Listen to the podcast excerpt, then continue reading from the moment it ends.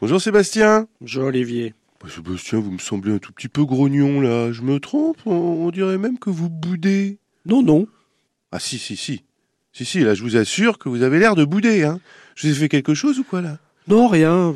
C'est juste que vous m'avez écrit hier que mes chroniques n'avaient ni queue ni tête et que c'est pas agréable à lire, c'est tout. Mais non Qu'est-ce que vous êtes susceptible? C'est le thème de la chronique, ni queue ni tête, pas une critique Je me permettrai pas. En plus, euh, ce serait pas vrai de toute façon. Ah bon, d'accord. Bah, décidément, c'est pas la première fois que je me fais avoir, à Ah. moi et mon fichu premier degré. Ah, Oh. Enfin bon, voyons un peu votre ni queue ni tête, puisque vous me le demandez si gentiment. C'est une expression métaphorique qui fait appel une fois de plus aux parties du corps. Les expressions figurées à base de tête se comptent par dizaines dans la langue, pour ne pas dire par centaines.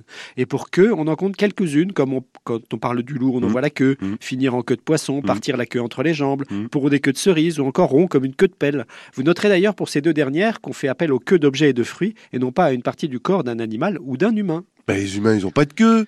Euh, Oui, tout à fait, mais enfin, en tout cas, pas dans le langage anatomique des manuels de médecine. Ceci dit, nous avons tout de même un coccyx. Cet os pointu qui se trouve à la base de la colonne vertébrale et qu'on considère en anatomie comme une structure vestigiale humaine, autrement dit une partie du corps humain qui a perdu sa fonction initiale.